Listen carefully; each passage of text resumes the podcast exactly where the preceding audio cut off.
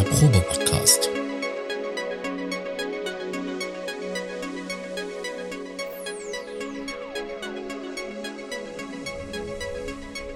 Ein Podcast beim gemütlichen Talk im Proberaum.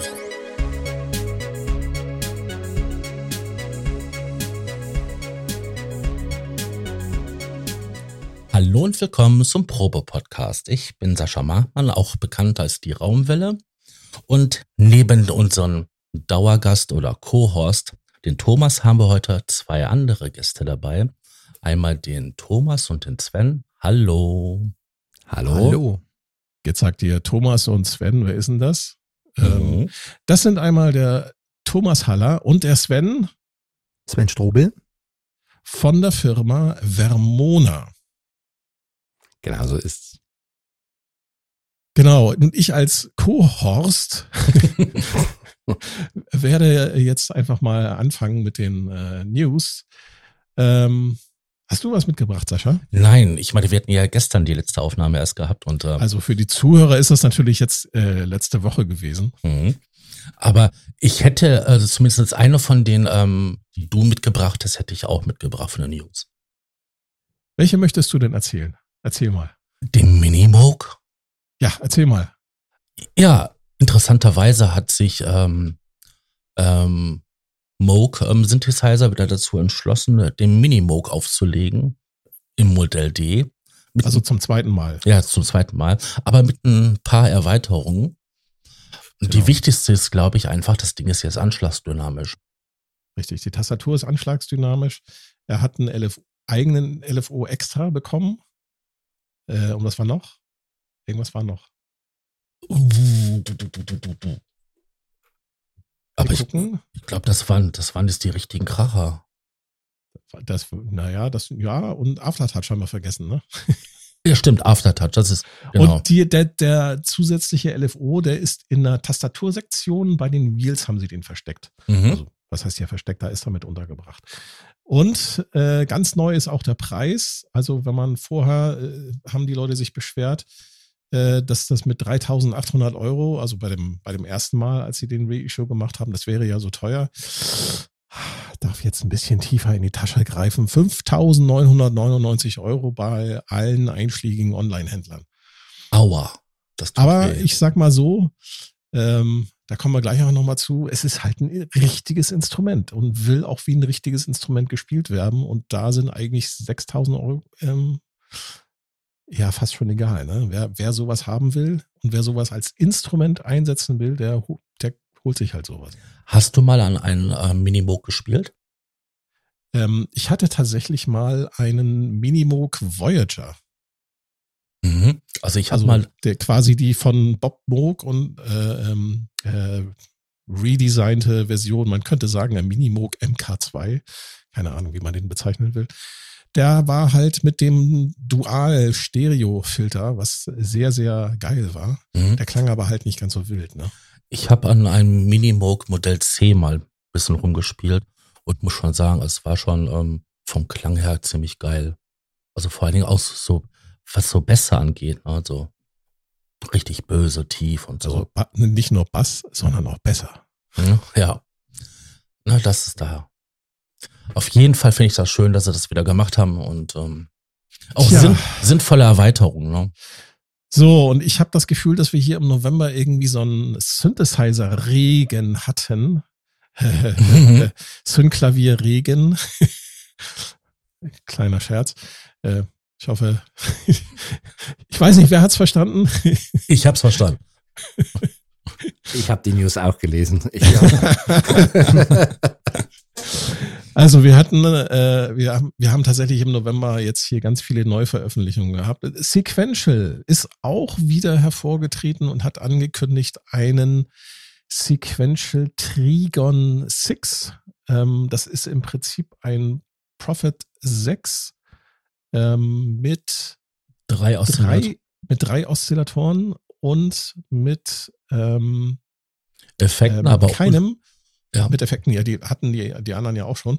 Aber die haben dort, ähm, jetzt habe ich es vergessen. Den Hochpassfilter weggelassen. Sie haben den Hochpassfilter weggelassen und sie haben einen Moog Leather Filter nachgebaut. Mhm. Das ist, äh, würde ich dann mal sagen, so klangtechnisch ähm, geht das dann wahrscheinlich nochmal in eine ganz andere Richtung. Ne? Warum sie es gemacht haben, ich weiß es nicht. Äh, der Preis ist, glaube ich, jetzt auch nicht so ein Schnapper. Ja, also knapp, gut und gerne UVP, schätze ich mal, 4000 Euro. Äh, unser Lieblingsstore schreibt ähm, 399. und lieferbar in 3999. Ja. Und äh, lieferbar so in 13 bis 17 Wochen. Ja, das, das, das sind die, so die Lieferzeiten. Ne? Das sind halt die Instrumente, die aus Amerika kommen. Ne? Ähm, Finde ich eigentlich ja. eine gute Überleitung. Lieferzeiten. Kommen wir gleich zum Konkreten. Wie sieht's da bei euch aus, Sven, Thomas? Habt ihr, seid ihr davon auch betroffen? Von diesen Lieferengpässen von irgendwelchen Bauteilen? Wer ist davon nicht betroffen, ist die Frage. Also definitiv ja. Ähm, das heißt, dass auch unsere Produkte derzeit lange Lieferzeiten haben. Ähm, was momentan noch gar nicht so sehr dran liegt, dass wir nichts auf Lager liegen haben oder nichts kriegen. Momentan liegt es einfach noch so ein bisschen dran, dass wir halt, ich sag mal, dadurch, dass alles Handarbeit ist, bei uns einfach nur begrenzte Mengen herstellen können auf einmal. Aber es ist ganz schwierig, gerade irgendwie Bauteile einzukaufen. Ähm, da ja doch alles aus Fernost kommt, mehr oder weniger. Ähm, gerade Mikrocontroller ist, ist ein Riesenproblem. Da sind wir jetzt, wenn man jetzt bestellt, irgendwie Lieferungen bei manchen Sachen, ich glaube, Anfang, gut. Mitte gut 24 Wochen. oder so. Also es ist äh, irre, ganz einfach. Boah, es ist unplanbar. 100 Wochen auf Standardbauelemente teilweise, ja. Ja, und wahrscheinlich äh, als, als Musikalien, als äh, Musiktechnikhersteller ist, äh, hat man wahrscheinlich auch nicht so eine hohe Priorität gegenüber hier, äh, keine Ahnung, Autoindustrie oder so, ne? Na gut, es ist äh, schwierig Phasen zu sagen. Angeht. Die Priorität ist an der Stelle möglicherweise gar nicht mal das Kriterium. Ähm, die Bauelemente wären möglicherweise äh, in dem Bereich gerade Automotive oder so nicht unbedingt eingesetzt, was wir jetzt in der analogen Elektronik beziehungsweise halt in der Steuerungstechnik dort verwenden.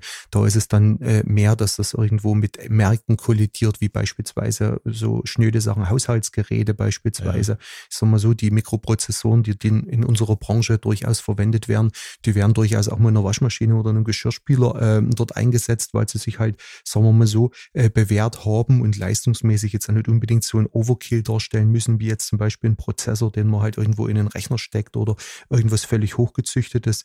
Das ist an manchen Stellen letztendlich nicht notwendig, aber wir äh, haben halt da denselben Markt wie irgendwelche Firmen, die jetzt da tatsächlich auch Millionenstückzahlen äh, dort irgendwo ähm, machen und aus irgendwelchen Gründen kommt aktuell aus den Fabs halt nichts raus raus, ob das jetzt äh, künstlich gemacht ist, der Zustand, oder ob das nach wie vor Nachwirkungen aus, ich sag mal so, irgendwelchen Lieferketten während Corona-Zeit und so weiter ist. Suezkanal, sag ich mal, ne? Ja, da lag ja so ein, da lag da so ein kleines Schiff irgendwie quer, dass keins mit, keine anderen mehr durchkamen. Ne? Äh, das spielt, spielt sicherlich alles dort irgendwo mit rein, aber ich sag mal so, ähm, viele Möglichkeiten, ähm, das irgendwie auszuweichen, hat man ja nicht. Wenn man jetzt da ein Redesign auf eine völlig andere Plattform machen würde, das wäre wirtschaftlich in der Regel unsinnig. Also da würde man so viel Entwicklungszeit ähm, da rein investieren, um zum Beispiel eben die Programme für eine völlig andere Controller-Generation ja, neu ja. schreiben mhm. zu müssen, dass das wirtschaftlich wenig Sinn macht und vor allem, äh, ich sag mal so, in einer überschaubar großen Firma, wie wir das sind, ist dort ganz schnell mal ein mal ein Jahr angesetzt oder so. Das wollte ich gerade fragen, ob ihr da äh, euch schon gezwungen sieht, dann äh, möglicherweise Produkte zu redesign oder wie nennt man das? Refactoren. Naja, wie auch immer. Aktuell besteht im Grunde genommen, äh, was das betrifft, keine Not. Wir haben äh, sehr gut vorgesorgt, als das im Prinzip schon grob erkennbar war, wo die Richtung hingeht, haben wir halt äh, klassisch die Vorratshaltung gewählt. Und wie schon gesagt, wie der Thomas vorhin bereits gesagt hat, ähm, wir haben eigentlich genügend Material, um jetzt, sagen wir mal, auch ohne größere Krise, die möglicherweise noch irgendwo anders herkommt, ja. das nächste Jahr gut durchzukommen mit unseren Produkten. Aber wir merken halt ähm, die unklaren Aussagen, Aussagen sind für 2024 zumindest schon alarmierend, äh, vielleicht noch nicht bedrohlich, aber äh, ich möchte durchaus auch nicht ausschließen, dass es bei dem einen oder anderen Produkt durchaus dann einfach mal zu einem Redesign kommen muss oder kommen wird. Allerdings äh, sieht es aktuell bei uns zumindest noch so aus, dass wir, ähm, was das betrifft, ganz gut dabei sind. Fangen wir mal, steigen wir nochmal ganz vorne ein. Vermona, ihr seid, ähm, ich glaube, hier in Deutschland die älteste Manufaktur für elektronische oder elektrische, nein, elektronische Musikinstrumente.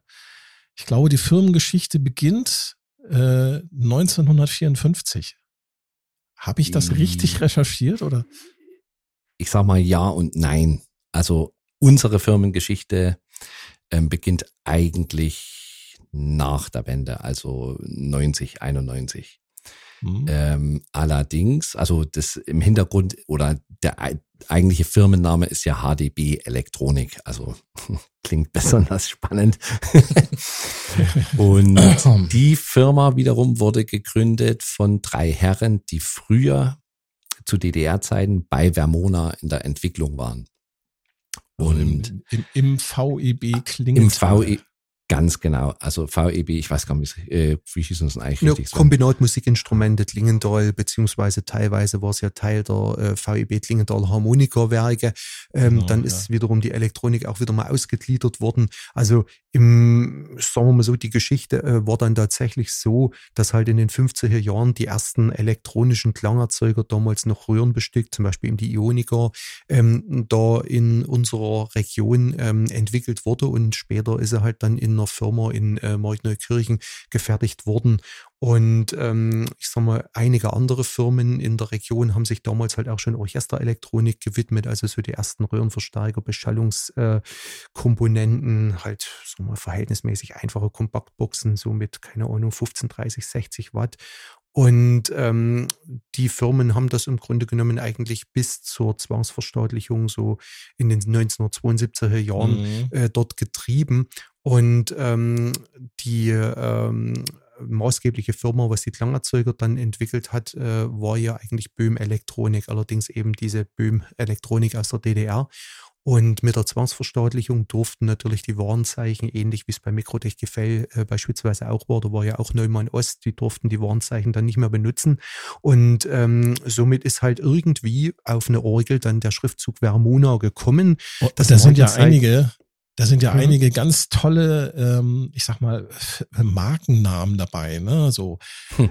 Äh, Vermona ist einer davon. Ne? Äh, Regent mhm. oder ja. auch Weltmeister ja. äh, oder Weltklang, Elektroartist. Also äh, mhm. ich, das ist schon, und sieht, also wenn man sich so im Internet so die alten Logos anschaut, das hat schon so ein, so ein hat schon Stil, finde ich. Und klingt auch irgendwie, ja.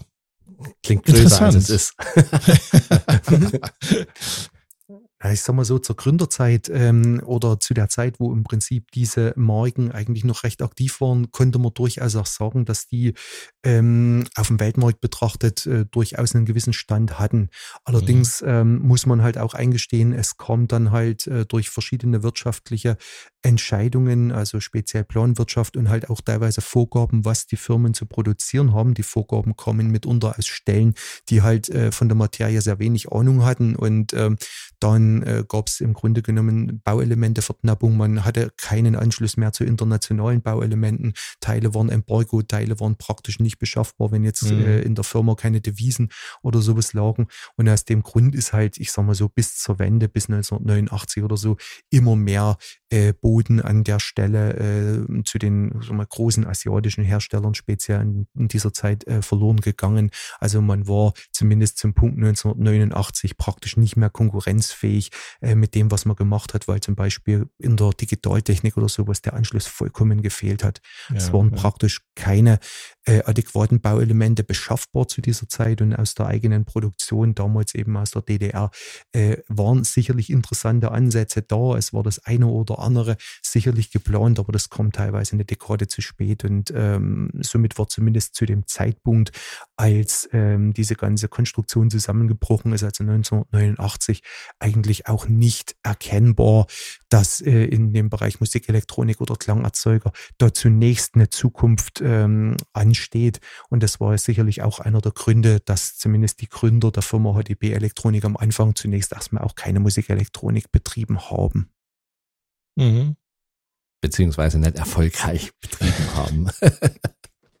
Es äh, war dann tatsächlich auch so eine Geschichte. Die alten Märkte, äh, die früher bedient worden sind, und ich sage mal so, die äh, Geräte sind natürlich schon in Größenordnungen produziert worden, also sowohl die Beschallungstechnik als also auch. Also die Ionica, äh, die soll ja ein Verkaufsschlager gewesen sein. Das habe ich, hab zu, ich zu ihrer Zeit auf jeden ja. Fall. Also es ist momentan, ähm, ich sag mal so, durch den unglücklichen Umstand, dass 1989 durch Schließung von vielen Betrieben halt teilweise auch die Archive komplett weggeworfen wurden oder komplett verloren gegangen äh, sind, schwierig noch zu ermitteln, was sind da eigentlich von den einzelnen Geräten für Produktionsstückzahlen gelaufen.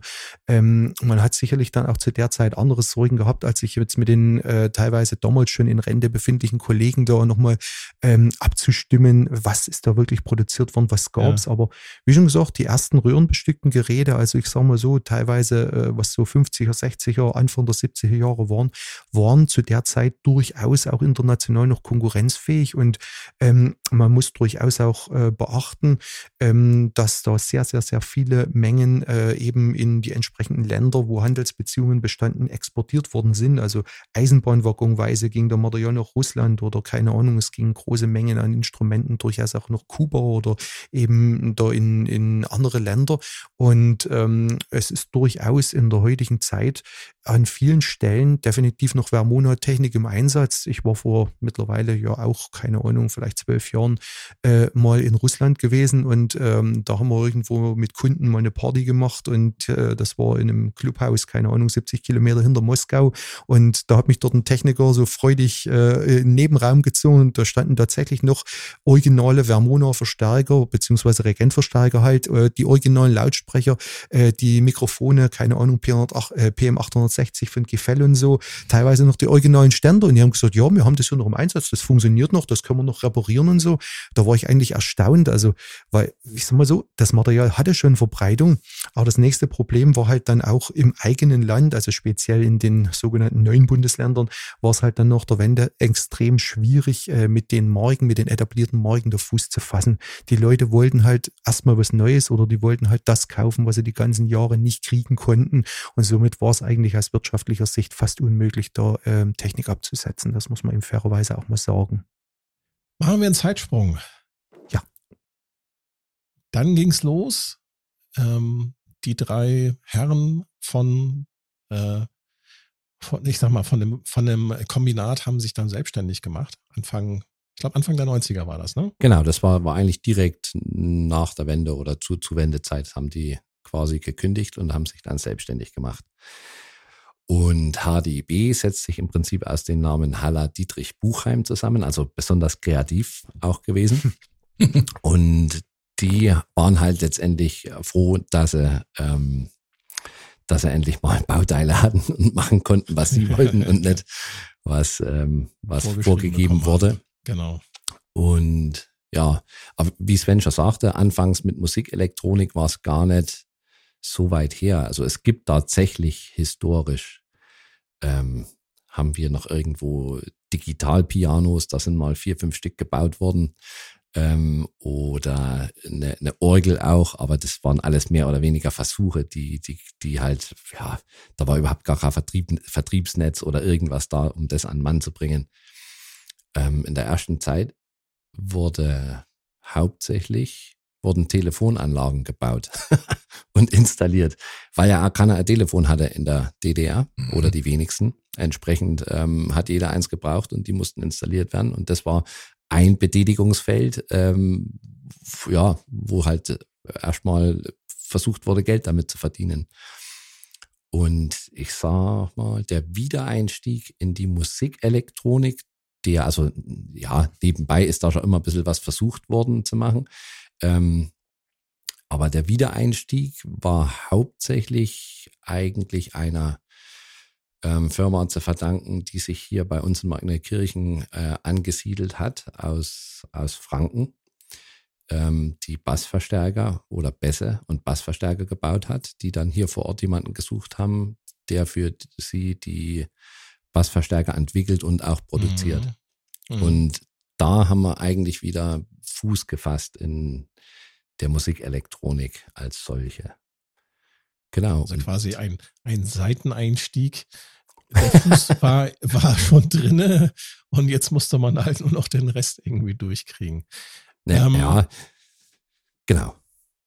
Mit welchem Produkt seid, äh, seid ihr damals sozusagen als HDB Audio, also mit welchem Musikinstrument quasi denn gestartet? Das konnte ich leider bei meiner Recherche nicht rausfinden. Das, äh ja, ja, wie gesagt, unter der Marke HDB Audio gab's, was gab's denn da eigentlich? Ähm, so richtig Klangerzeuger gar nicht. Es gab, es gab mal ein, ein Effektgerät, das hieß, glaube ich, Moment, Map, Map, Map 1, Map 2, irgend sowas. Ähm, das, ich weiß, ich kann dir selber gar nicht sagen, wie das so wirklich kam. Ich glaube, ähm, einer von den Vertrieblern von der Bassverstärkerfirma, der hatte irgendwie mal ein bisschen was mitgenommen, also ein Außendienstler. Und wenn das nicht sogar dieser ominöse Effekt, 19 Zoll Effekt war. Und mit dem äh, sind wir dann irgendwie bei der Firma Touch by Sound gelandet. Ah, ähm, was ah, ja dann damals der, Sound, ja. genau, das war ja der Vertrieb damals für die MAM-Produkte ja, aus genau, Erlangen. Ja. Und so kam dann die Verbindung zwischen, äh, zwischen HDB und Touched by Sound. Und da ging es dann eigentlich erst mit den Klangerzeugern wieder los oder ging es überhaupt erst los. Ähm, weil dann kam ja der DRM1. Der hat ja, der, der lief dann zunächst unter, unter der Marke MAM. Also das haben das, wir, das muss man genau. erklären, was das ist. DRM1, das war ein Drum Expander. Ähm, ist der, ein Drum Expander. Danke. Genau, der ist ein, der, das ist ein Drum Expander, der. Ich wollte so einen immer haben. Ich auch, weil der war, das war, das Ding war eines der wenigen Geräte, was, was wirklich auch eine analoge Klangerzeugung hatte. Und ich glaube, der von, von MAM-HDB, der klang eigentlich auch gar nicht so schlecht. Ja, Klingt, klingt nach wie vor gut. genau, weil es gibt dieses DRM, gibt es nach wie vor, nämlich äh, jetzt unter dem Markennamen Vermona, mittlerweile in der vierten, mhm. in der vierten oder in der fünften? Nee, in der vierten. Vierte. Das ist die vierte Version, ganz genau. Also die erste war quasi das, was ähm, unter MAM lief und dann, ja, das war dann, gab es irgendwie Quengeleien zwischen Touch, Touch by Sound und MAM. Also MAM steht für Music and More. Ähm, die hatten eigentlich auch ziemlich, ziemlich interessante und gute Produkte.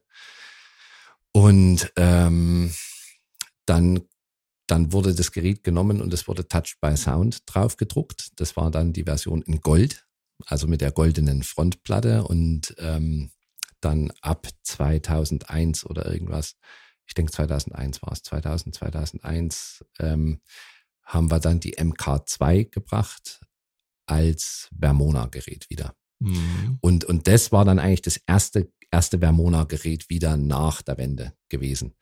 Denn der, der Name Vermona, zu denen kamen, äh, also kam HDB ähm, mehr oder weniger zufällig, dass, dass wir die Rechte auf den Namen haben. Und also zu der Zeit war ich auch noch nicht in der Firma involviert, aber die drei hatten im Prinzip Bedenken, den Namen einzusetzen, weil sie halt, äh, wie Sven vorhin schon sagte, die Leute hier, die wollten halt oder die mussten zu DDR-Zeiten Vermona benutzen, ob sie es wollten oder nicht, weil es ja was anderes gab es ja nicht. Und entsprechend war halt der Ruf, sag ich mal. Es war mhm. vielleicht nicht wirklich alles äh, so schlecht von der Qualität, aber halt letztendlich doch hinterher, gerade was die Klangerzeuger angeht. Und da hatten die immer die Befürchtung, wenn wir als Vermona draufdrucken, das kauft ja keiner, weil der Ruf zu schlecht ist. Ähm, war aber dann eigentlich im Gegenteil. Also ganz viele haben geschrieben, Mensch, ich, wie, ich habe ich hab hier noch alte Vermona-Lautsprecher stehen und ich das, habe noch. Das ist die Ostalgie. ja, am Ende dann schon. ja, genau. Aber vielleicht, vielleicht so, ist es Osten war doch nicht alles so schlecht und. Ne? Ja, ganz genau. ja, früher war eh alles besser.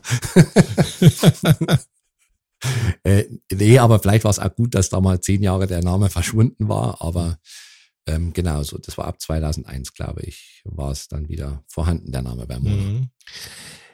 Ihr habt als Firma, ähm, finde ich immer, ähm, also eure Instrumente und, und eure, ich sag mal, eure Produkte haben immer etwas, einen besonderen Flair und sind vor allem, was mir bei der Benutzung halt auch ähm, aufgefallen ist, sind sehr, ja, wie soll ich sagen? Ich will jetzt nicht sagen nachhaltig, das klingt so abgegriffen als Begriff.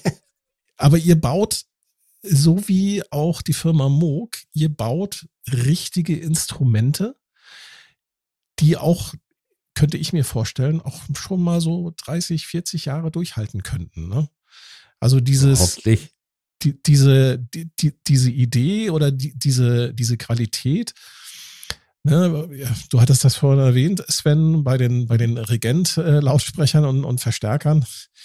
Ähm, ich habe das Gefühl, dass ihr das quasi ich, bewusst oder unbewusst äh, weiterhin fortsetzt. Ja, was so ich sehr sympathisch finde. Wir, wir legen dort natürlich schon einen äh, gewissen Wert drauf. Also ich sage mal so, äh, jetzt äh, sonderlich schnelllebige Produkte ähm, werden wir, ähm, was das betrifft, nicht designen. Also wir setzen Komponenten ein, die halt schon äh, einen gewissen äh, Qualitätsanspruch dort haben, weil wir halt auch genau wissen, äh, die Leute wollen halt da im Prinzip äh, dort äh, Freude damit haben und ähm, ich gehe mal davon aus, ähm, dass äh, so wie die Komponenten eingesetzt und benutzt werden, ich meine, natürlich, alles kann irgendwie mal ausfallen, kaputt gehen. Es gibt Verschleißteile an Geräten und sowas.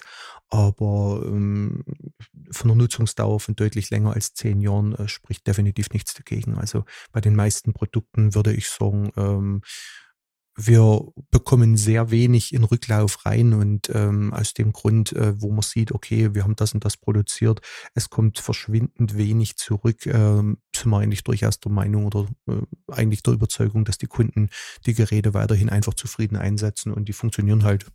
Und das ist auch gut so. Mhm. Manchmal kommt zum Beispiel gerade beim DRM, weil es den halt schon wirklich lange gibt, ähm, ist erstaunlich, wie wenige von den alten kommen. Ich meine, wir gehen mal davon aus, dass hin und wieder noch einer in Benutzung ist. Und wenn mal einer kommt, dann sind es tatsächlich wirklich Verschleißteile, also Potentiometer, die mal irgendwie kratzen oder irgendwas. Ähm, ich glaube, das Gute ist halt, dass man es wirklich auch noch reparieren kann. Mhm. Ähm, man kann es ordentlich aufschrauben und äh, man kommt an die Leiterplatten ran. Gut, das kommt man natürlich bei, bei Synthesizern aus den 70er und 80er Jahren auch. Ähm, ist ja nicht anders aber es ist halt einfach reparierbar und das ist ja auch schon was. Also selbst wenn es mal kaputt geht, ähm, ja, wenn man wenigstens ähm, was tun kann, ist das ja auch schön für den Kunden. Und da ist erstaunlich, wie gut die oft noch aussehen. Also manche Kunden pflegen tatsächlich ihre Instrumente. Ich glaube, dass die verbauten Komponenten auch wirklich eine große Rolle spielen. Ne? Also ich habe zum Beispiel ähm, es gibt in einem, in einem äh, Sequenzerforum zum Beispiel gibt es eine, äh, einen langen Gesprächsfaden darüber, äh, dass äh, Geräte, die mit Gummi, gummierter Oberfläche sind, nach einigen Jahren halt anfangen zu kleben. Ne? Da gibt es so bestimmte mhm. Firmen, ich will jetzt keine Namen nennen, aber mhm. wir kennen sie alle. Mhm. Die, die so ganz, fassen ganz sich einfach Effekt. nach nach einigen Jahren einfach nicht mehr schön an. Da kleben dann die Knöpfe oder die, mhm. die, gesamte Gehäuseoberfläche ist total verklebt und das kriegt man auch teilweise nicht mehr, nicht mehr ab. Und ähm, ja, und das äh, bei euch. Ich sag mal so, äh, wir leisten uns da wir leisten uns da einen gewissen Luxus. Also ich sag mal so, ähm, als Manufaktur haben wir halt die Möglichkeit, das geht teilweise so weit, wir lassen uns die Knöpfe zum Beispiel selber spritzen. Also wir haben da selber ein Werkzeug hergestellt, wir lassen uns die spritzen in einer kleinen Firma, ähm, wo das auch überschaubar ist, wo man auch weiß, was die dort an Kunststoffmischungen reinpacken und sowas. Also ähm, man kann sich als Manufaktur definitiv auch äh, sowas leisten, wenn man halt sagt, okay, dieses Detail bringt ein Alleinstellungsmerkmal. Selbst das macht ihr selber das nicht im Haus, aber nein, nein, aber ihr lasst es. Genau, genau. extra anfertigen. Das ist erstaunlich. Die Bedienknöpfe, die meisten zumindest, äh, werden definitiv äh, von uns ähm, da entsprechend gefertigt, beziehungsweise wow. okay. in einer benachbarten Firma hier auch in der Region, ähm, die in einer völlig anderen Branche tätig ist, also so im Bereich Spielzeug, Modelleisenbahn, aber deswegen sind die auch auf kleine Serien oder auf kleinere Serien ganz gut aufgelegt und die spritzen beispielsweise unsere Knöpfe und ähm, ich sag mal, natürlich äh, setzen wir auch Standardkomponenten ein, aber wie schon gesagt, ähm, man ist ja selber irgendwo auch äh, in der Branche unterwegs und man kennt eben auch so ein bisschen die Fallstricke, gerade hier diese äh, Soft-Touch-Problematik, wie wir sie eben angesprochen haben. Das ist wirklich äh, teilweise völlig ekelhaft und ich habe schon viele Geräte äh, versucht, dort zu reparieren, keine Ahnung, irgendwie die Knöpfe äh, dort entnommen und mit irgendwelchen Lösemitteln dort äh, längere Zeit versucht abzuwaschen, ja. dass halt diese klebrigen Rückstände dort irgendwo von den Tasten und von den Reglern weggehen. Aber Sowas wollen wir halt an der Stelle. Ich habe gehört, Sandstrahlen kann helfen.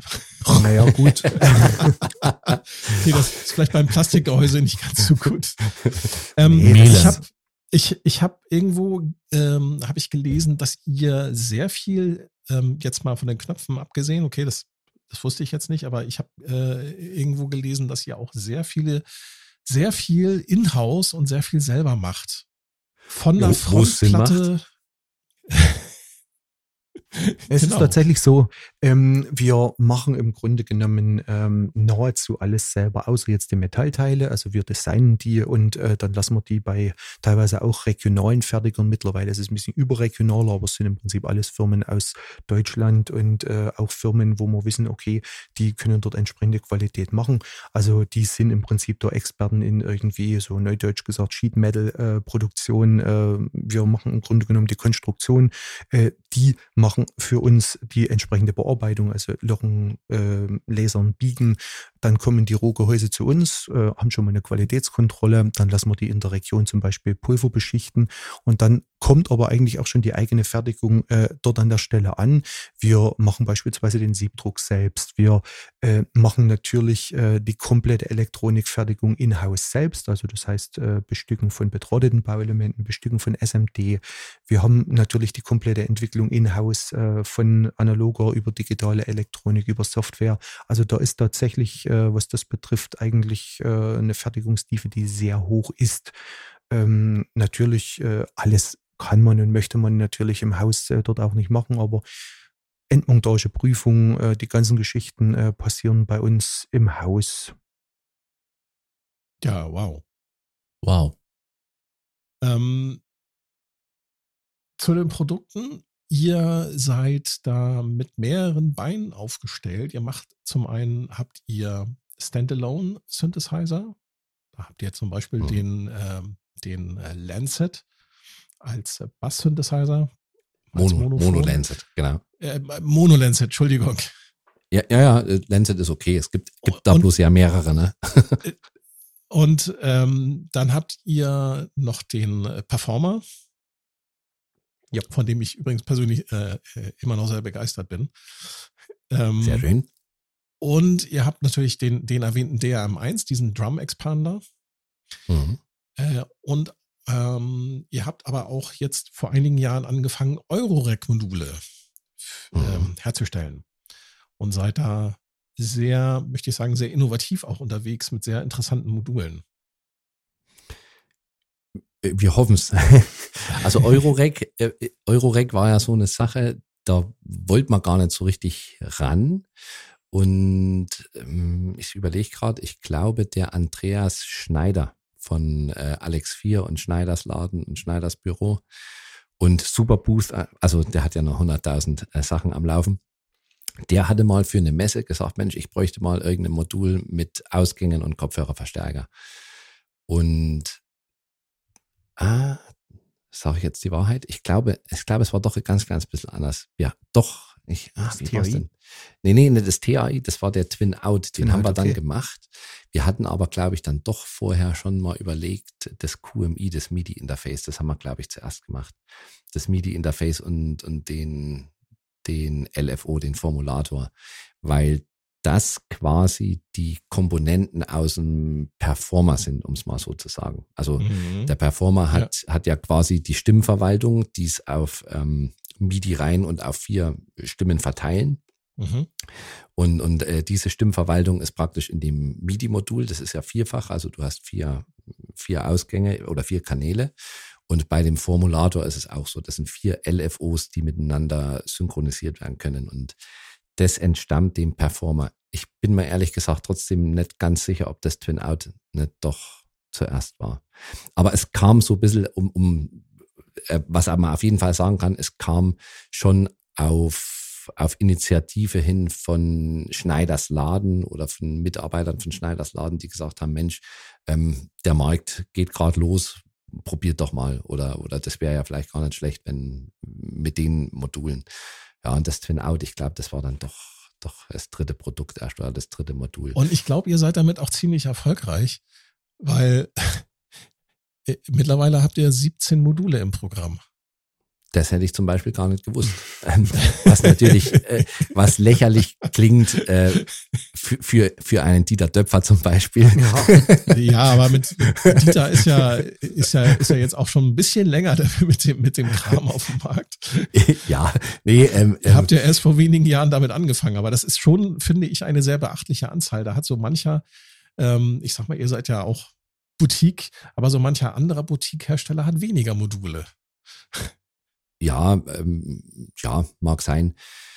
Ähm, ja, die Module, es ist so, es ist gar nicht so einfach, da noch was, was wirklich Innovatives auch zu machen. Und ähm, um ehrlich zu sein, glaube ich, dass wir uns da ein bisschen schwerer tun als mit den Desktop-Geräten.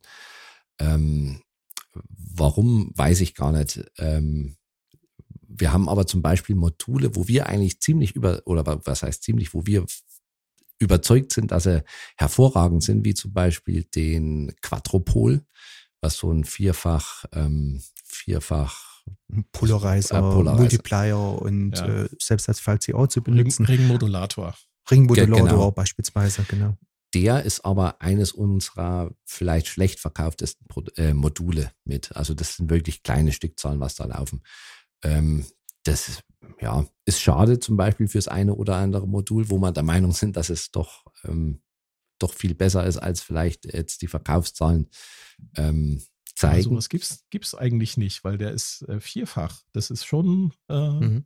das ist schon ja, ziemlich cool. was man was man unseren Modulen gern nachsagt, was ja auch äh, der Wahrheit entspricht, dass sie verhältnismäßig groß sind, ähm, wo man vielleicht doch Module bekommt, die auf kleineren Raum ähnliche ähm, Funktionen bieten. Ähm, ja, das ist halt so. Das ist, das ist halt immer diese Frage zwischen äh, Bedienbarkeit äh, mhm. äh, gegenübergestellt, ähm, Platz sparen. Ne? Also. Ja, äh, teilweise natürlich auch die, die verwendeten ähm, Bauteile, also äh, die Putties, die wir nehmen, die sind halt ein bisschen größer von der Bauform zum Beispiel. Aber ich glaube, das ist einer das K.O.-Kriterium. Es gibt, es gibt Anwender, die sagen, ich möchte es gern groß, weil ich große Finger habe und weil ich, keine Ahnung, das eh nicht mit mir zum Live-Gig schleppe. Und es gibt halt welche, die sagen, ich möchte auf dem kleinsten Raum unheimlich viel Funktionalität und Synthese und was auch immer. Mhm. Für den ist es halt dann einfach nichts. Aber ja, ähm, das macht uns trotzdem, was heißt trotzdem, ähm, die modulare Welt ist natürlich, ist natürlich extrem faszinierend und es macht ähm, unheimlich viel Spaß, damit rumzuspielen und äh, da auch Module zu entwerfen. Tatsächlich, ähm, wenn wir oft mal so ein bisschen rumspinnen über irgendwelche ähm, Ideen oder irgendwas, ist es erst, was man sagen, das wäre doch ein gutes Modul oder das wäre doch gut in einem Modul. Also da denkt man eher modular, was das angeht. Aber ähm, ja, so viel können wir ja gar nicht stemmen und sagen, jetzt machen wir hier noch ein Modul, dort noch ein Modul ähm, äh, beziehungsweise die Ideen alles so umzusetzen. Wir wollen lieber die, die wir haben, ordentlich haben, sage ich mal. Und ja, hoffentlich kommen noch welche dazu. Äh, Ideen haben wir eigentlich wirklich genug, also gerade was Module angeht. Mhm. Ähm, ja, von daher ist es durchaus spannend, äh, die ganze Eurorex-Sache. Ich habe mich jetzt eure Module mal angeschaut auf der Internetseite, so während ihr erzählt habt. Und ich muss sagen, zum Beispiel jetzt bei den Unicycle, ja, mhm. mhm. der ist unwahrscheinlich aufgeräumt. Also es gibt andere Hersteller, die bieten das gleich quasi auf der Hälfte des Platzes an. Aber dann ist das alles winzig klein und bei euch ist das halt groß. Du hast Oder Platz. mit Tastenkombinationen zu bedienen, ne? Das hast du ja, ja auch oft. Wenn ich da und so an Pamelas äh, Workshop denke, ich weiß nicht, ob ihr das kennt. Workout. Workout. Workout. Äh, äh, Workout. Und Danke. Das ist. Hier hast du große Knöpfe drauf, die du halt gut fassen kannst. Die sind auch ähm, von der Form her schön, sehen gut aus. Und ähm, ja, was soll ich sagen? Die sind gut, gut designt. Also egal welches Modul ich jetzt geschaut habe. Danke. Ähm, ich lasse die Finger von Modular, weil ich weiß, das wäre mein finanzieller absoluter Ruinier. Ne, das das wäre vorbei. Also ich würde mich dumm und dämlich kaufen und ähm, sowas kann man auch nur ohne Freundin, Frau und Familie machen. Also oder man hatte die längste Zeit eine Familie. Richtig. Deswegen, nee, Quatsch. Ich lasse die Finger davon. Das ist oh.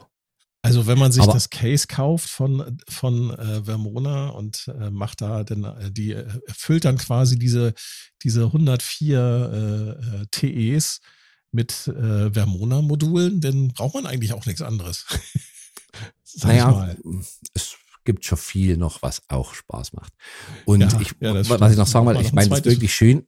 Das Schöne am Eurorec ist ja, dass man ja nicht auf einen Hersteller letztendlich ähm, beschränkt ist, weil es ja miteinander funktioniert oder zumindest in den meisten Fällen miteinander funktioniert. Und ähm, da, also das macht ja vielleicht auch wirklich den Reiz aus, dass ich eben sagen kann, ähm, das Modul aufgrund von Größe oder was auch immer möchte ich von Hersteller X, das andere gefällt mir klanglich besser vom Hersteller Y, also kombiniere ich das.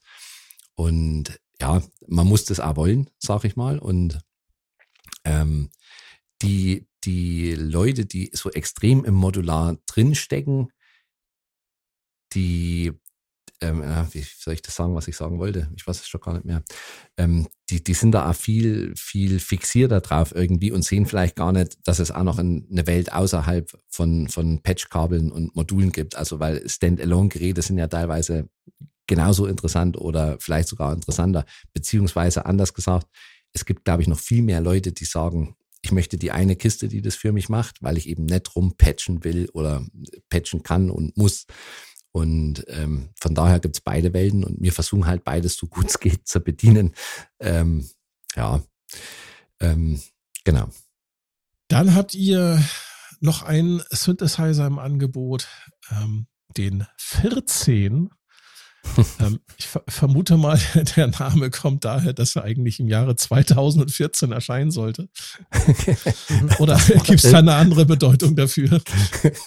Das war irgendwann mal der Plan. Ja. Er kam dann halt ein bisschen später, aber das ist halt wegen der Umstände geschuldet. Aber das ist ein, ein sehr, sehr schöner Tastatur-Synthesizer, äh, ein analoger Lead- und Bass-Synthesizer, der ja ich will jetzt nicht wieder Minimoog-Vergleiche ziehen, weil der doch schon ein bisschen mehr bietet, also deutlich mehr bietet an Features und auch einen, natürlich einen ganz anderen Klang hat. Aber wenn man so einen, so einen Synthesizer baut, das habe ich den Rolf Wörmann damals auch gefragt, woher zieht ihr eure Inspiration? Was, was hat euch dazu getrieben zu sagen, der muss jetzt so aussehen, wie er jetzt aussieht und der muss so klingen, wie er jetzt klingt? Ja, das ist ja wirklich eine gute Frage. ich möchte fast sagen, ich habe keine Ahnung. ähm, also speziell beim 14 war es äh, so, dass der Wunsch da war, schon mal, also ich sag mal, ein richtiges Instrument zu machen. Der Performer ist auch ein Instrument und der DRM1 auch, aber wirklich was mit Tasten, was, wo du, wo du ranlangst und nur mit dem, mit dem Teil wirklich als Musikinstrument damit Musik machen kannst. Mhm. Und ähm, mein Vater, der ja das H in HDB ähm, mitbegründet hat, der äh, war ja sowohl Tanzmusiker, und zwar an der Stelle, aber na gut, es muss auch die geben. Und ähm, der hatte ja eben sehr gut. der hatte ja äh, eben äh, zu DDR-Zeiten in der Entwicklungsabteilung auch hier und da Tasteninstrumente mitentwickelt. Unter anderem den Vermona Synthesizer, den, mhm. den Monophonen, den, es gab ja nur einen monophonen Synthesizer offiziell in der DDR. Mhm. Und der wollte halt auch mal wieder was mit Tasten machen. Und irgendwie sind wir eigentlich, ja, darüber überhaupt auf die Idee gekommen, das zu machen. Und ähm, die, die Eckdaten sind dann eigentlich ja, recht schnell irgendwie niedergeschrieben worden. Also halt zwei Oszillatoren und ja, ein bisschen Erfahrung hat man ja durch den Mono Lancet, durch ähm, den Performer und mhm. man hat ja so dann sicherlich sein, also ich bin ja kein Entwickler, muss ich an der Stelle sagen, das ist der Sven. Äh, aber man hat dann sicherlich seinen Weg, wie man sagt, okay, ich erzeuge halt meinen Sägezahn so oder meinen Sinus und keine Ahnung. Und ähm, das, das sind dann eher die Detailfragen, die vielleicht äh, das, den, den Synthesizer abheben von anderen. Ich meine, zwei Oszillatoren in eine Gehäuse bauen können alle Hersteller von irgendwelchen Synthesizern, würde ich mal behaupten. Ähm, ja, und beim Filter, das haben wir jetzt auch nicht, du kannst ja gar nichts neu erfinden, sage ich mal jetzt in der Synthesizer-Welt. Am Ende ist das ein Kaskadenfilter, wenn ich recht, äh, wenn ich das richtig genau, sage. Ist ne? im Prinzip ein also klassisches also, aber jetzt nicht unbedingt zwangsläufig der, keine Ahnung, 384. Nachbau von MOOC, sondern halt im Grunde genommen, ähm, was das betrifft, ein eigener Ansatz. Also äh, die Topologie, die äh, ist sicherlich an der Stelle gesetzt und man überlegt sich halt, äh, welche Parameter man dort äh, implementiert und an der Stelle ist sich dann zum Beispiel eben für einen relativ hohen Dynamikbereich äh, entschieden worden. Also das Filter ähm, fängt jetzt nicht äh, zwangsläufig äh, an, so brutal zu zerren, wie beispielsweise eben so das, äh, die erste Generation äh, von so Moog-Leiterfilter oder sowas. Ähm, das war eigentlich auch nicht unbedingt der Ansatz. Also ich sag mal so, ähm, dort Sachen nachbauen ist eigentlich nicht unbedingt notwendig. Man kann die Ansätze sicherlich wählen. Also wenn man jetzt sagt, okay, ich möchte einen Leiterfilter haben, dann kann man das designen. Wenn ich jetzt meinetwegen sagen würde, okay, ähm, es gibt aber auch schicke Möglichkeiten, äh, ein feines Filter, zum Beispiel VCA-basiert oder sowas dort ähm, herzustellen. Auch das ist möglich bis hin zur Digitaltechnik. Also wir haben durchaus das Glück, dass wir halt sagen, okay, wir ähm, können analog wir können aber auch, wenn wir das wollen, digital und DSP. Und ähm, an vielen Stellen äh, ist eigentlich mittlerweile so ein bisschen die Meinung, okay, äh, wir machen die Geräte so analog wie nötig. Ähm, das ist ähm, bei äh, den meisten Geräten noch ziemlich viel Analogtechnik drin, aber ähm, gerade bei Neuentwicklungen oder so sagen wir eben auch nicht unbedingt analog um jeden Preis, weil mhm. es gibt viele Sachen, die mittlerweile äh, mit digitaler Schaltungstechnik oder eben mit den entsprechenden programmierbaren Bauelementen ähnlich gut die oder Chips sogar teilweise. sind ja auch schneller geworden, ne? Also die, die ja. Wenn es die denn gibt. Wenn es die denn gibt. Ne? Also es kann halt und ähm, da sind wir dann da, da sind wir tatsächlich wieder an dem Punkt, wenn man die Schaltungen halt, sagen wir mal so, äh, relativ äh, gutmütig dimensioniert, teilweise auch ähm, mit, naja, zumindest verhältnismäßig äh, gesehen Standardbauelementen aufbaut, sind wir wieder an dem Punkt, den wir eingangs besprochen haben. Die Sachen sind wartbar, die sind reparierbar und ähm, ich sag mal so, äh, in so einem Kanalzug äh, von einem Performer oder beispielsweise auch in der Klangerzeugung von dem 14 kann ich sicherlich in einigen Jahren problemlos noch reparieren und man könnte unter Umständen, wenn man denn in der Lage ist, äh, das entsprechend umzuschlüsseln, auch äh, aktuelle Bauelemente dort einsetzen, wenn es die denn in der entsprechenden Bauform noch gibt, was bei vielen digitalen Kisten ganz einfach nicht möglich ist. Äh, mhm. Dort ist ein Prozessor drin, den Prozessor, den kann ich nicht tauschen, aus dem einfachen Grund, dass er halt von irgendeiner Firma programmiert ist. Die Source Codes sind für den allermeisten Geräten nicht verfügbar und ähm, die sind auch nicht unbedingt, äh, ich sag mal so, länger gewartet. Also wenn im Prinzip die Generation von dem Gerät ausgelaufen ist, dann wandern die Source Codes irgendwo in den Giftschrank und verbleiben dort. Da könnte man dann nicht sagen, okay, irgendwann, irgendwo wird es mal veröffentlicht und irgendeine Community äh, entwickelt es dann weiter. Dann ist einfach Schluss an der Stelle. Also wenn im Prinzip die CPU von irgendeinem digitalen Instrument hin ist, dann ist er halt hin. Ähm, Deswegen sage ich äh, zum Beispiel ähm, beim DRM die Klangerzeugung, ähm, die wird trotzdem noch funktionieren oder beim Performer die Klangerzeugung. Natürlich setzen wir dort auch äh, digitale und programmierte äh, Komponenten ein, aber ich glaube, ähm, wir machen das eigentlich schon sehr dezent, dass wir eben, eben da auch eine gewisse Usability zum einen von Kunden zur Verfügung stellen, zum anderen aber eben auch sagen, okay, ähm, wir können die Baugruppe so realisieren, wie wir das halt möchten. Ähm, wir wollen klanglich äh, und von der Bedienung her die und die und die Möglichkeiten realisieren, wollen aber auf der anderen Seite äh, sicherlich auch äh, wirtschaftlich schauen. Irgendwo hat natürlich auch äh, eine Manufaktur irgendwo einen Kostenzwang. Also ich sage mal, wir können jetzt nicht hier exorbitant ausufern und äh, ich sag mal so ähm, wirklich in jedem Detail in die Vollen gehen, weil äh, da würden dann Preise rauskommen, wo man halt dann auch sagt, okay, das sind halt dann sechsstimmigen polyphonen Synthesizer mit drei Oszillatoren anbieten. Naja gut, wie schon gesagt, technisch an und für sich kein Problem. Äh, zumindest ja, erstmal, dass man sagt, okay, ähm, Preis, ne? aber ähm, da ist es dann tatsächlich so, ähm, das Bedienkonzept von so einem Gerät, ähm, das erfordert dann schon ganz, ganz schön viel Know-how, ähm, dass man dort sich äh, tatsächlich ein Alleinstellungsmerkmal aufbaut. Und das ist halt, äh, wie schon gesagt, für uns beispielsweise relativ schwierig. Es heißt nicht, dass wir das nicht könnten. Also ich sage mal, grundsätzlich äh, wäre sowas schon drin, aber wir sehen halt momentan für sowas von uns aus nicht unbedingt den Markt und ähm, ich sage mal, die Entwicklungsvorleistung, die man dort reinsteckt, als doch eher überschaubar große Firma, ähm, wäre äh, jetzt für so ein Produkt natürlich schon eine ganz schön große Nummer. Das muss man dann halt einfach mal sagen. Das wollte ich, das wollte ich nämlich gerade noch sagen, dass ähm, so, so gern mir vielleicht zum Beispiel, weil du sechsfach Polyphon sagst, ähm, mhm. so, so gern mir das vielleicht machen würden, weil man ja irgend, also ähm, damit auch gern rumspielen.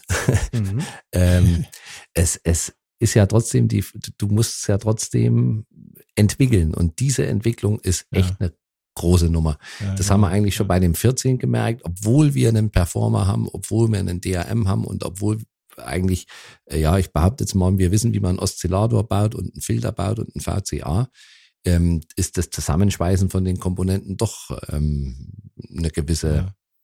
Arbeit, die, die da drin steckt. Und das ähm, ist das, was viele Leute nicht verstehen, wenn sie sich über die Preise beschweren. Also wenn da jetzt so ein Minimoog 6000 Euro kostet, ja gut, okay. Das ist aber auch kein Massenprodukt, ne? Und das muss genau halt so auch mit neuen Bauteilen wahrscheinlich irgendwie hergestellt werden. Das muss abgestimmt werden, dass es denn auch genauso klingt wie das, das ursprüngliche Gerät. Und das ist halt auch Entwicklungsarbeit, die da reinfließt. Und das will natürlich auch bezahlt werden. Ich meine, Prototypen bauen sich nicht von alleine. Ähm, so ist es. Und da wird man nicht nur einen Prototypen bauen müssen. Und wenn ich mir vorstelle, so ein, so, so ein ja. sechsstimmiger polyphoner Synthesizer, ähm, ich habe hier einen, einen Arturia Polybrut. Das Ding hat über 6000 Komponenten verbaut und wiegt 23 Kilo. Mhm. Das hat aber auch seinen Grund, weil der wirklich voll ist mit Elektronik. Und das ist schon, schon SM, SMD. Und das würde vermutlich bei einem äh, entsprechenden, ähm, ich sag mal, Überperformer oder Überformer. Überformer, genau. Also den Namen haben wir zumindest schon. das, das wird sicherlich da ähnlich aussehen, was so die, die Komponentenanzahl angeht und auch was Entwicklungsaufwände und so weiter angeht. Das ist natürlich schon schwierig für eine, für, für ein kleines Unternehmen natürlich zu stemmen, ne? Ja, ja, man muss ja dazu sagen, dass wir also es ist ja nicht wie jetzt in einer wirklich großen Firma, wo man sagen, ähm, wir haben jetzt hier drei Entwickler sitzen, die machen jetzt äh, von früh bis abend nichts anderes. Ähm, bei uns, äh, wir haben im Prinzip mit dem Sven und der Markus noch, sind zwei Entwickler äh, die das bei uns im Haus machen. Und da kommt ja dazu, dass wenn mal in der Produktion was schief läuft, dann äh, kommt dort auch jemand und sagt, Mensch Sven, hier haben wir ein Problem oder Markus, kannst du mal hier gucken, hier kann ich das Gerät nicht einstellen und hier funktioniert irgendwas beim, keine Ahnung, beim, beim SMD-Bestücken gerade nicht. Und, ähm, also das ist ja ein ständiges Hin- und Her-Switchen und, und wir können nicht jemanden abstellen und sagen, pass auf, du arbeitest jetzt von früh bis abend das nächste halbe Jahr an dem ja. und dem Gerät. Ähm, wir versuchen das natürlich schon, wenn es notwendig ist, äh, den Rücken da frei zu halten, aber ja, das ist halt Such, äh, Such, Fluch, meine ich. Fluch und Segen, wollte ich sagen. Mhm. Such und Pflegen. Und äh, ich, äh, von, glaube, von einer kleinen Firma. Da sind natürlich, da ist natürlich der Euro-Rec-Modularbereich äh, natürlich, äh, glaube ich, auch ein bisschen attraktiver für, für, den, für einen Entwickler, weil, weil da einfach die Produktzyklen halt auch kleiner sind. Ne? Weil du musst nur ein Modul und nicht zehn Module für einen gesamten Synthesizer designen. Genau. Umso höher ist eigentlich, also das muss ich auch mal sagen, die Leistung von dem Stefan Schmidt, zum Beispiel von äh, dem Schmidt Synthesizer. Ähm, das kann man gar nicht ja. hoch genug einschätzen, was ja. der da letztendlich geleistet hat, mehr oder weniger als, als One-Man-Show. Mhm. So ein riesen äh, Synthesizer zu bauen und vor allem zur Produktionsreife zu bringen. Ich meine, da mal was zusammenzulöten oder was zu programmieren, das geht vielleicht auch schneller, als man denkt. Oder also, ja, bei dem Ding, keine Ahnung, wie lange der dran gearbeitet hat. Das sind viele Mannjahre auf jeden ähm, Fall. Ich habe gehört, aber, zehn Jahre.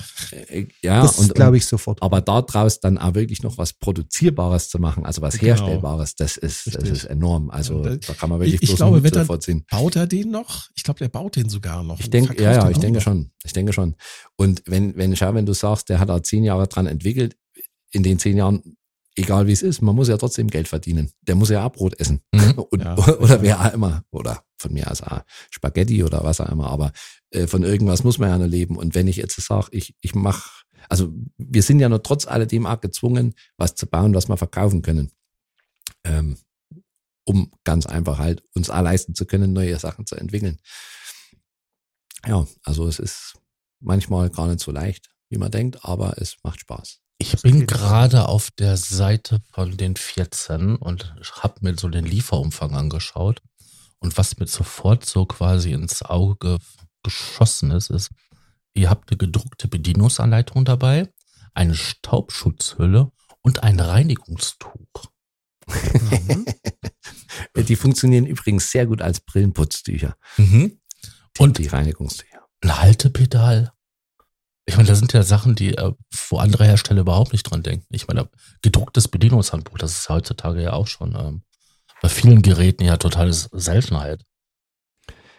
Ja, wobei das, ähm, das ist was, was wir eigentlich bei jedem Gerät, auch bei allen Modulen haben wir gedruckte Bedienungsanleitungen mhm. dabei. Mhm.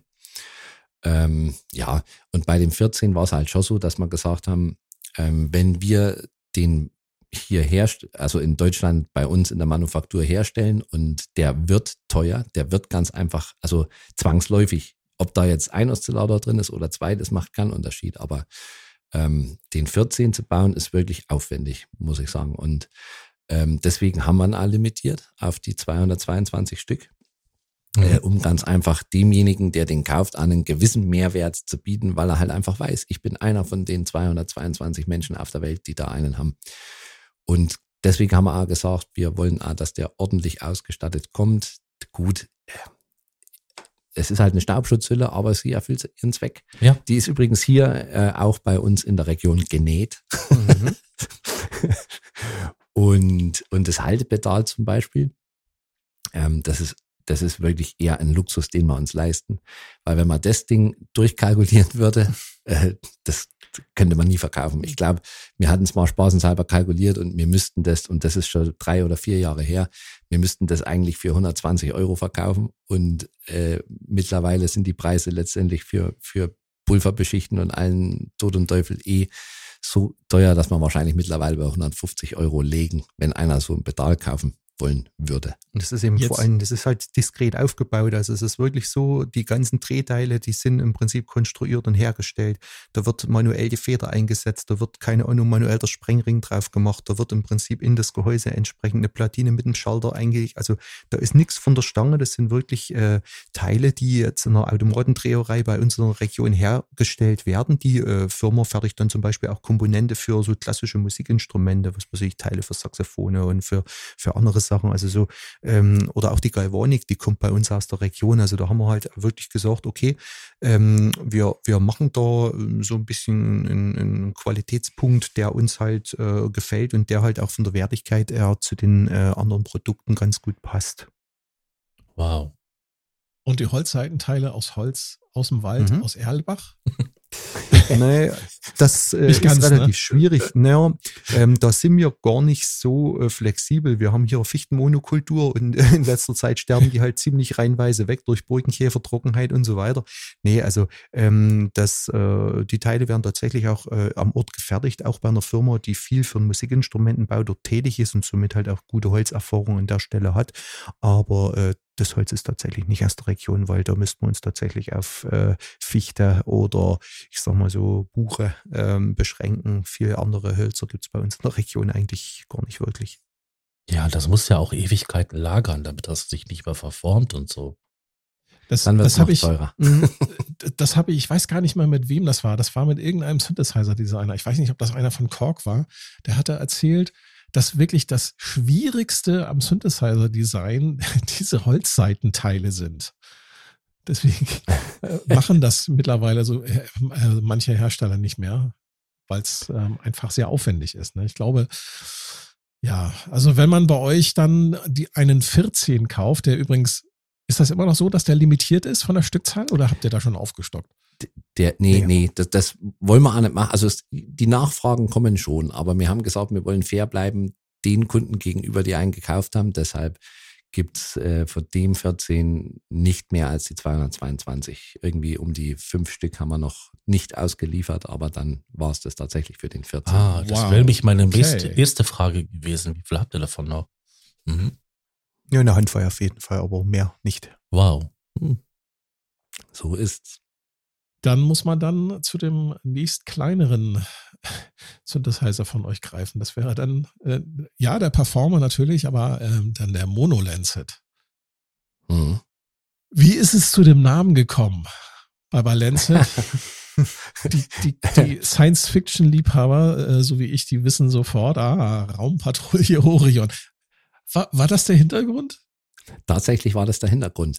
Ähm, weil ich sag mal, es ist ja irgendwie ähm, scheinen sich ja äh, irgendwelche, ähm, äh, wie soll ich sagen, Planeten oder was auch immer im Science-Fiction-Universum scheint sich ja als Namen für Synthesizer ganz gut zu machen, siehe Jupiter und was es alles gibt. Und dann haben wir gesagt, na, Star Trek ist irgendwie langweilig. Das machen auch welche. Und James dann Bond haben, machen auch andere. Ja, also das wäre ja mein persönlicher Favorit eigentlich, aber, aber die sind schon vergeben. M, M ist leider auch schon weg jetzt. ja. Aber, aber da, so sind wir eigentlich tatsächlich auf Lancet gekommen, ähm, weil das ja noch die kleinen ähm, wir, na, die hießen eben Landsets. Ne? Das waren die, die, die, die Beiboote, ganz genau, genau, von der Orion.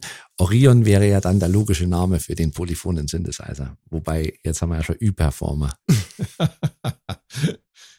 ja. Und ich glaube, heute fliegt die Orion um den Mond, um irgendwo. Irgendwo mhm. fliegt der Raumschiff gerade rum, ne? Ist heute, hat mir Frieder Hans gesagt. Ihr habt für das äh, Lancet ähm, Gerät ja auch eine äh, wie soll ich das sagen, so ein Dock fürs ähm, Modularsystem. Wie seid ihr auf die Idee gekommen? Das weiß ich nicht mehr. ähm, ja, wahrscheinlich halt schon, ähm, um irgendwie auf den Euro-Rückzug ähm, mit aufzuspringen oder ich, ich kann das gar nicht mehr sagen, das liegt schon so lange zurück. Ähm, aber der war, der, der Mono-Lancet war zumindest so konzipiert, dass diese diese Anschlüsse hinten schon von Anfang an dran waren. Also das war schon mit Hintergedanken, äh, also mit dem Modul im Hinterkopf war das schon äh, das ganze System, sage ich mal, geplant. Ähm, ja. Finde ich eine schöne Idee. Ja, also es, es macht Sinn. Es, es ist auch wirklich, ähm, ich glaube, interessanter, als man meinen mag, weil wir verkaufen tatsächlich ganz, ganz wenige von den Modulen. Und äh, also im Verhältnis zu dem, zu dem Monolenset selber. Äh, wer aber halt äh, ein bisschen ein Modularsystem dazu hat, für den ist es eigentlich ganz schick. Ähm, vielleicht ist es auch sogar ein bisschen aus der Not heraus geboren, weil wir halt wenige Module hatten am Anfang. Und damit ähm, äh, ja schon mit ein bisschen mehr aufwarten konnten, weil man halt doch die Oszillatoren einzeln ansprechen kann. Ähm, man kann das Filter einzeln benutzen und ich sag mal, mit zwei, drei zusätzlichen Modulen kann man den Mono-Lancet damit schon ganz schön aufbohren. Mhm. Also das erschließt sich ja auch, wenn man sich das, ähm, die Vergrößerung der Frontplatte anschaut. Da kannst du wirklich sehr viel mitmachen, weil du ja quasi die Einzelouts rausgeführt hast. Genau. Also selbst super. ohne Zusatzmodul hat man schon ein paar Möglichkeiten, weil man halt dann ähm, FM zwischen den Oszillatoren machen kann oder es äh, einen Oszillator als Modulator für fürs Filter nehmen kann. Aber gerade mit einer zweiten Hüllkurve oder mit einem zusätzlichen LFO macht das schon gleich mal viel mehr Spaß noch, weil man dann halt schon so wirklich ein klitzekleines Modularsystem hat äh, und, und damit schon recht viel rumspielen kann. Es kann ein schöner Einstieg sein, sagen wir es mal so. Mhm. Ein Einstieg ins Verderben. ja. Oh, Oh Gott. Also auch, auch für dich. Führe ihn nicht in Versuchung. Ich habe einen ganz guten Anschaffungsschutzmechanismus. Ähm, mein Konto ist chronisch leer. ja. Sowas ist immer gut. Ich habe noch eine Frage, eine technische, wo, wo, wo der Sven hier gerade mit äh, in der Runde sitzt. Ähm, ich habe, äh, wir haben hier bei uns in unserem kleinen Podcast so eine, so eine kleine Rubrik, die wir ab und zu mal bringen, wo wir eine Sündhuldigung machen. Und ich hatte vor ein paar Folgen äh, den Performer gehuldigt, mhm. weil ich den für einen sehr, sehr interessanten und ähm, sehr, sehr gut klingenden Synthesizer äh, empfinde. Und ähm, eines der, wie es immer so schön heißt, der Unique Selling Points, der äh, Alleinstellungsmerkmale von diesem Synthesizer ist ja, sind ja nicht nur die, ähm, die Spielmodi, mit denen man die einzelnen Synthesizer-Stränge miteinander verbinden kann und ansteuern kann.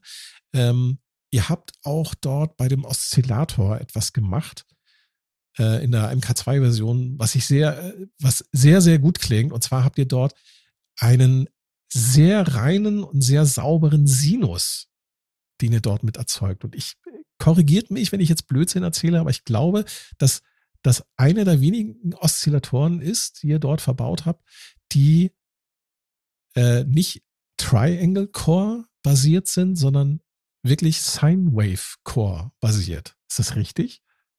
Nee, also in dem Fall ist es tatsächlich nicht richtig. Ähm, der Chor äh, erzeugt im Prinzip gleichzeitig ein Rechteck und äh, einen Sägezahn. Und ähm, der äh, Dreieck ähm, oder die Dreieckswellenform wird im Prinzip dann aus dem Sägezahn entsprechend äh, hergestellt, indem der Sägezahn umgetastet wird äh, und sich im Prinzip dann entsprechend Dreieck ergibt. Und der Sinus wird im Grunde genommen ähm, bei der, ich sag mal, neuen Revision, die man dann irgendwann, wann war es, 2017 oder so in der Richtung ähm, gemacht haben, ähm, hat sich der Wellenformer im Prinzip ähm, dort an der Stelle auch noch ein bisschen verändert. Also es ist tatsächlich ein Wave Shaper drin, der ähm, dann dort quasi aus dem ah, Dreieck okay. das, äh, den Sinus erzeugt. Ähm, da sind natürlich ganz schöne äh, Kunstgriffe elektronisch gesehen notwendig, weil äh, man sonst ein bisschen das Problem hat. Äh, theoretisch müsste ja äh, das Dreieck quasi bis äh, null runtergehen und äh, wenn man im Prinzip diese äh, Problematik hat, dass man das analog nur sehr schwierig hinbekommt. Also meistens hat dann, wenn man sich die Dreieckswellenform auf einem guten Ostsee oder so anschaut, äh, oben eine Spitze und unten so ein bisschen eine kleine mhm. Rundung. Ähm, das führt allerdings dann tatsächlich dazu, dass bei den meisten Wave Shaper Designs eben dann in dem Sinus irgendwo ein Sprung drin passiert und äh, dort halt auch entsprechend, ich sag mal so, in äh, na, teilweise tatsächlich unangenehmer Klirrfaktor auftritt. Das haben wir aber an der Stelle eigentlich so ganz gut äh, hinbekommen. Ähm, in dem Unicycle ist es möglicherweise sogar noch ein kleines bisschen aufwendiger realisiert. Also der Unicycle hat eben dann zum Beispiel auch wirklich einen ähm, sehr guten Sinus. Die Problematik das ist das Oszillatormodul von Genau, das, das Oszillatormodul.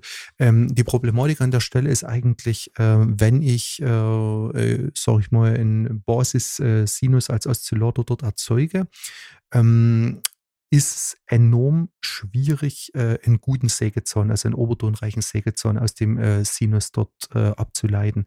Deswegen ähm, haben sich praktisch, ähm, naja, alle nennenswerten äh, Hersteller, die mir so bekannt sind, äh, eigentlich auch gescheut. Also es gibt doch keinen äh, so richtig befriedigenden Ansatz. Ich sag mal so, ich kriege so Sägezahn-ähnliche ähm, äh, Signale schon auch aus dem Sinus raus, aber der Punkt ist tatsächlich der, ähm, weil wir halt sagen, okay, bei der subtraktiven Synthese ist der Sägezahn durchaus eine durchaus essentielle, wichtige Wellenform, dass wir halt Wert drauf gelegt haben, ähm, dass der Sägezahn eben äh, tatsächlich dort äh, nativ erzeugt wird. Der wird dann auch von entsprechend schnellen Komponenten erzeugt, dass eben die Obertonstruktur ähm, dort ähm, durchaus äh, für die Syntheseform ganz gut geeignet ist. Und da haben wir äh, tatsächlich den Sinus ähm, ein kleines bisschen hinten rangestellt, aber wir haben uns schaltungstechnisch, denke ich, schon entsprechende Mühe gegeben, dass der tatsächlich sehr, sehr, sehr klar kommt. Also der hat äh, einen äh, Klirrfaktor schon irgendwo äh, 0,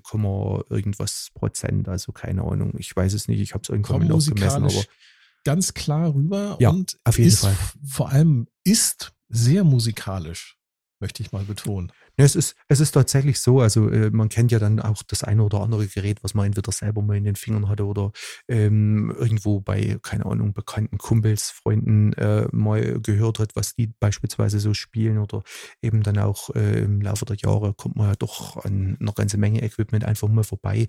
Und ähm, ich sag mal so, ähm, die Wellenformen äh, sind halt schon, äh, denke ich mal, ein sehr essentieller Bestandteil von einem subtraktiven Synthesizer. Mhm. und äh, da legen wir durchaus auch einen gewissen Wert oder teilweise auch sogar einen sehr hohen Wert drauf, ähm, dass äh, das eigentlich umfassend anständig dort aufgebaut ist.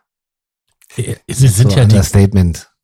Dass es richtig geil ist. Nee, das ist das, das auf jeden Fall. Also ähm, da wissen wir halt auch, ähm, das ist was, was wir gut können und ähm, das hat sich letztendlich dann auch halt über die Jahre ähm, dort ähm, herauskristallisiert und ich sag mal so, ähm, ähm, Gerade äh, der Unicycle war ja eigentlich auch der erste Oszillator, den ich im Prinzip dann wirklich äh, von null auf irgendwo aufgebaut habe, äh, wo ich halt auch sage, okay, ich bin jetzt mittlerweile auch 25 Jahre im Pro-Audio-Bereich äh, dort tätig, aber ich habe halt äh, die früheren Jahre an einer völlig anderen Baustelle in der Pro-Audio-Branche verbracht und äh, wusste zwar zu dem Zeitpunkt, wo ich dann damals zu HDB äh, dazu kam, schon grundsätzlich, das ist ein Synthesizer, der funktioniert so und so, aber ich sag mal so, ähm, also in Dieb musste ich mich halt dann auch irgendwo äh, durchaus ein bisschen äh, reinsetzen äh, und das hat dann tatsächlich bei mir auch äh, eher in dem modularen Kontext angefangen. Das war dann, denke ich, das äh, Twin Cushion, denke ich, das erste Modul, was ich so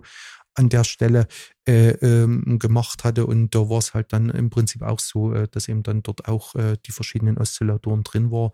Ähm, dort war es im Prinzip dann auch äh, ein Basis-Sinus-Oszillator, äh, wo dann im Prinzip Dreieck und äh, Rechteck entsprechend dort abgeleitet wurde.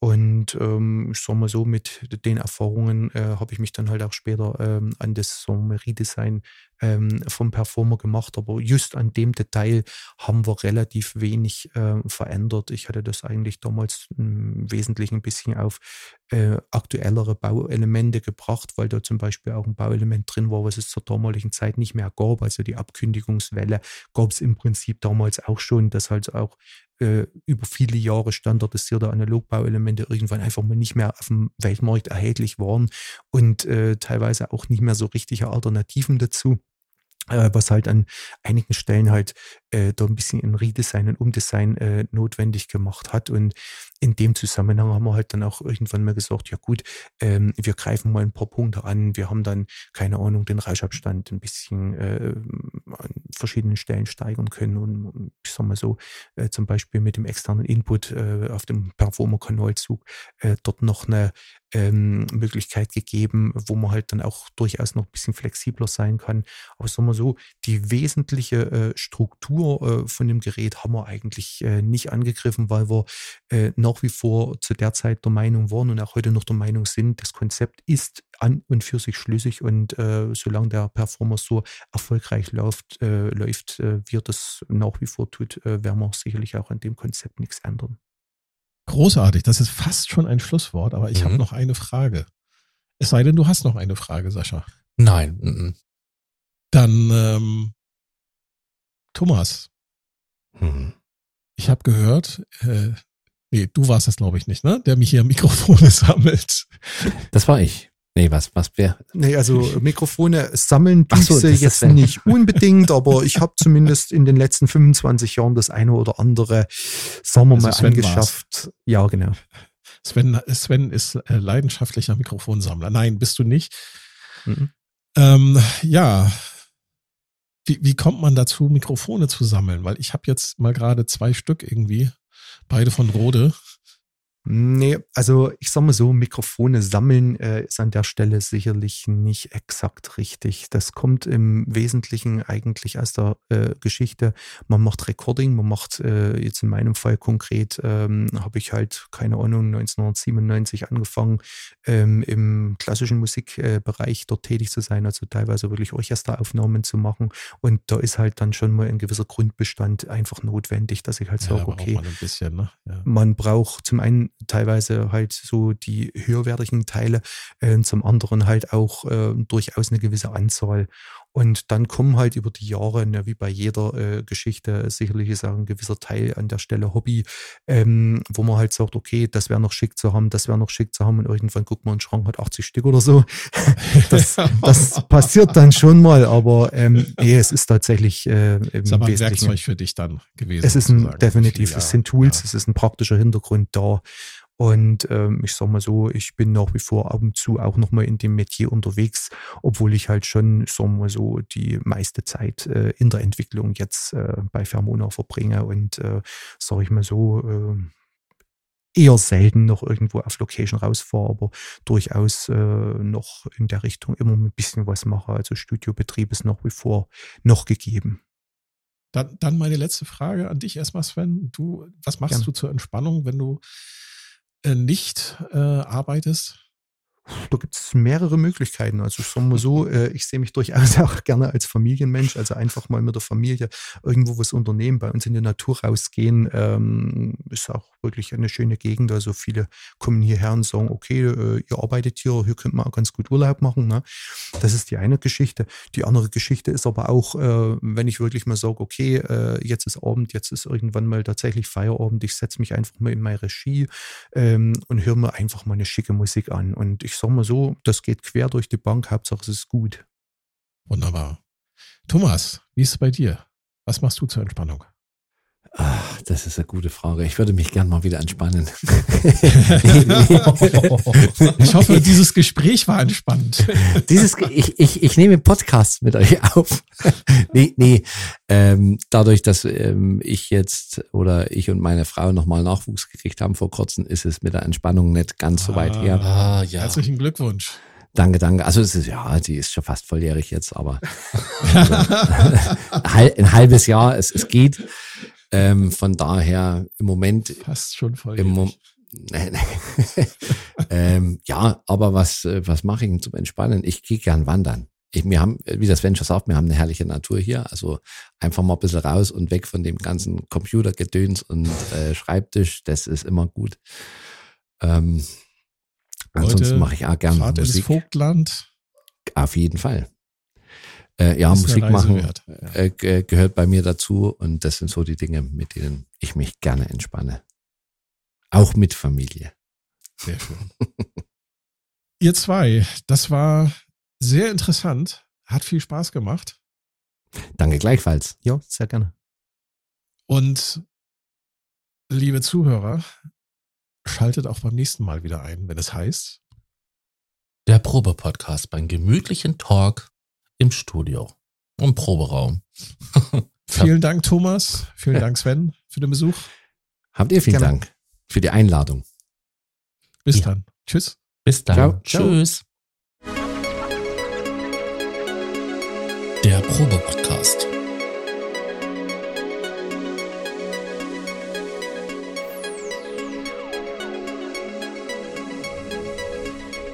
Ein Podcast beim gemütlichen Talk im Proberaum.